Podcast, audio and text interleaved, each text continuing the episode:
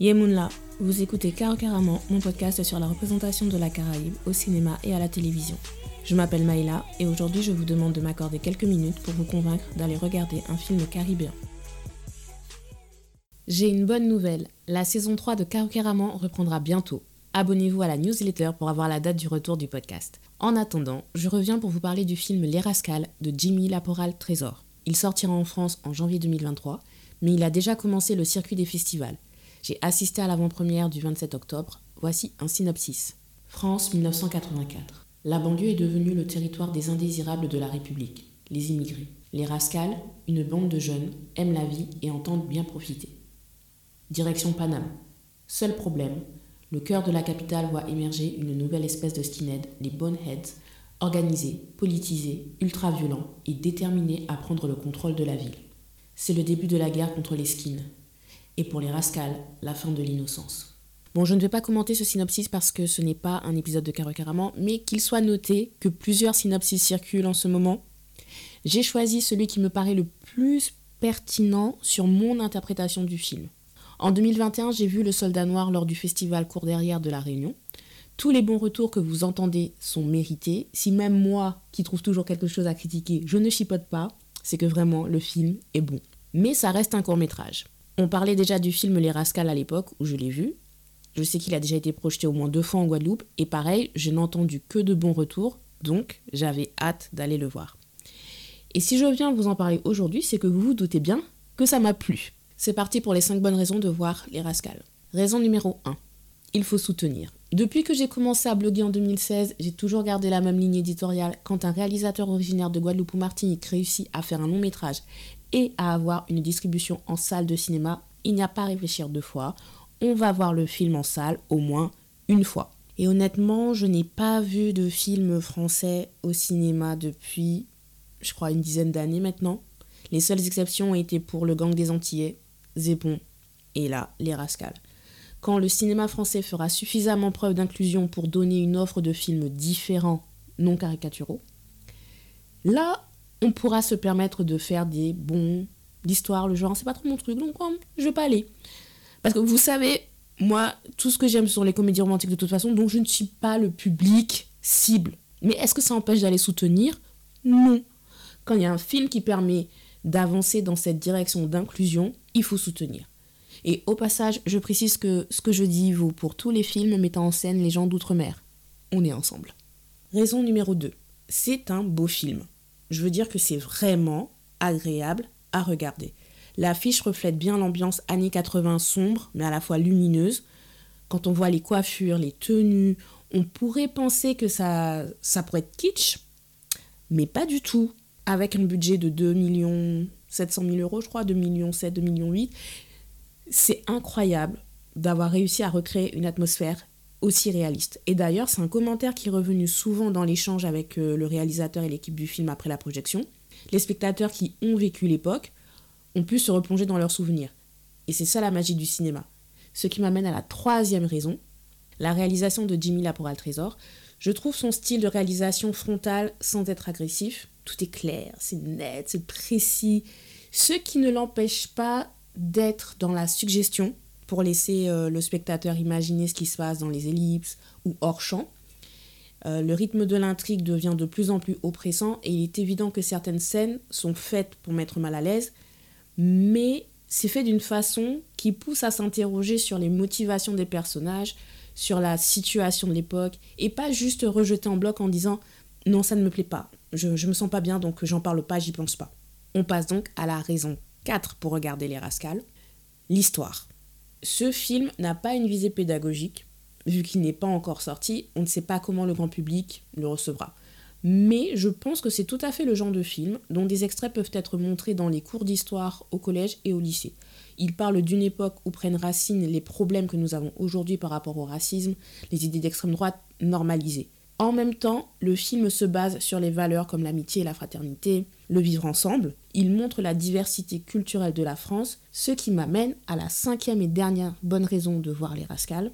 Raison numéro 5, le film humanise les minorités visibles de France, représentées ici par des personnages adolescents qui, certes, peuvent faire preuve de violence, mais ils veulent avant tout s'amuser et vivre leur jeunesse comme tout le monde.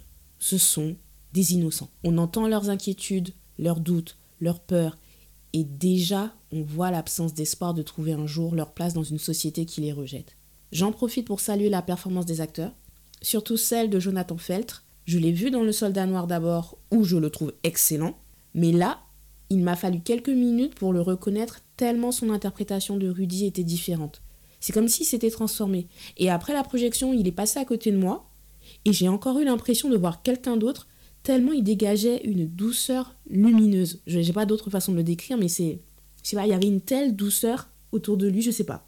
Donc j'espère vraiment qu'il aura l'occasion d'avoir des rôles pour lui permettre d'exprimer toutes les facettes de son talent. Et euh, ah, aussi une dernière chose, hein, sur les acteurs, il faut qu'on parle de Marc Rosy. Bon, pas là parce que je dois finir l'épisode, mais il faut qu'on parle de lui. Incarnation du charisme, les gens. Et une voix. Une voix. Non, vraiment. Quand je pense à tous ces acteurs, à toutes ces actrices dans la cinquantaine et plus, qui seraient tellement excellents en premier rôle. Bon, ok, comme je suis sur le sujet, eh ben on va y aller. Je vais vous donner une vraie raison bonus d'aller voir les Rascals. Là, je m'adresse particulièrement à la communauté antillaise. Depuis le début de Caraman, je reste attentive à la représentation de la vie en France. Il y a une incompréhension réelle sur ce que représente la vie ici et la vie là-bas, et volontairement, je ne vous précise pas à quoi correspond mon ici et mon là-bas, mais Jimmy Laproal Trésor n'a pas peur d'afficher son identité antillaise. Bien sûr, il peut le faire de façon frontale, comme avec une scène entièrement en créole, hors cadre familial, et d'ailleurs, Cyril du Média, à peu près 20 heures, lui a posé la question si il avait eu une crainte de rejet de la part du grand public. Et Jimmy là pour le trésor Harry. Et il a dit non. Il est pour que tout le monde mette en avant sa culture, ses racines. Et, euh, et en réalité, il fait des clins d'œil à son identité antillaise dans presque chaque scène. Si ce n'est pas dans les dialogues, c'est dans la caractérisation des personnages en les rattachant à un fait politique ayant marqué la communauté antillaise. Je ne fais pas de spoiler, d'autant plus que le réalisateur préfère ne pas parler de cet élément, donc je ne vais pas en parler. Mais si vous êtes antillais, vous saurez. Si ce n'est pas dans l'histoire, c'est par rapport à la musique. J'ai ainsi découvert le groupe Delgrès qui fait du blues en créole. Si ce n'est pas la musique, c'est par les décors, les tenues, les accessoires du style impendantif de la Guadeloupe. Ouais, ce sont tous ces petits détails-là. J'en parlerai plus longuement dans ma chronique euh, que je vais écrire, parce que si on aborde le film d'un point de vue carrément, il y a aussi beaucoup de choses à dire. Mais ce n'est pas le propos ici. Avant qu'on pense que c'est un film communautaire, je vais m'arrêter là, parce que ce n'est absolument pas un film communautaire. Peu importe le sens que vous voulez donner à communautaire. Des films français centrés sur une bande de copains, il y en a déjà eu plein.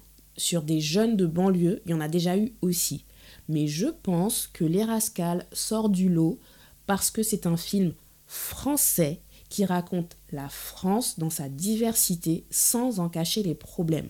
Il ne se focalise pas juste sur les jeunes ou juste sur les problèmes au point où les personnages donneraient l'impression d'exister que pour montrer ces problèmes. Pour moi, Jimmy Lapora Trésor réussit à faire ce que Stephen Bristol a réussi à faire avec See You Yesterday en 2019 et ça, j'en parle. Bon, déjà, j'ai fait une interview avec euh, Stéphane Bristol qui est disponible sur carocaramon.com. C'est une interview écrite. Je vous mettrai le lien dans la barre de description. Et je parle de See You Yesterday dans l'épisode 8 de Caro Donc, pareil, vous aurez le lien dans la barre de description. Allez l'écouter si ce n'est pas encore fait. Et, euh, et, en fait, je dis ça dans le sens où Jimmy Lapora Trésor a utilisé son identité et ses origines pour raconter une histoire universelle. Il prend une thématique sensible pour la raconter au niveau individuel et émotionnel. Et dans See You Yesterday, c'était la question des violences policières. Dans Les Rascals, c'est la question de la montée du racisme. Mais c'est surtout le fait de montrer les répercussions psychologiques sur les personnages et de voir comment ils font pour continuer à vivre. Le spectateur vit avec toutes les émotions possibles, la joie, la tristesse, la peur, la frustration, le doute, la déception, la colère, mais aussi l'espoir.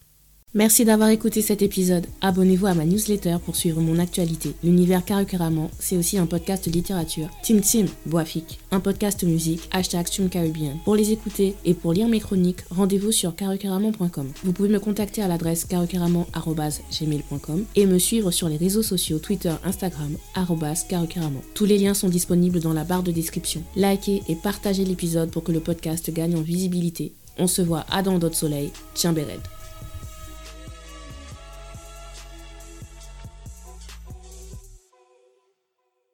Ça, c'est dans mon épisode de Caroqueraman, je crois que c'est l'épisode 8. Non, 7. Et. Dis donc, ça fait tellement d'épisodes là, 7 ou 8, je sais plus. Bon, de toute façon, je vous mettrai le lien en barre de description. Désolée. Et on est fatigué. En tout cas, pour revenir. Ah, attends, si yesterday, 6, 7, 8. Non, c'est l'épisode 8 sur l'épisode 8.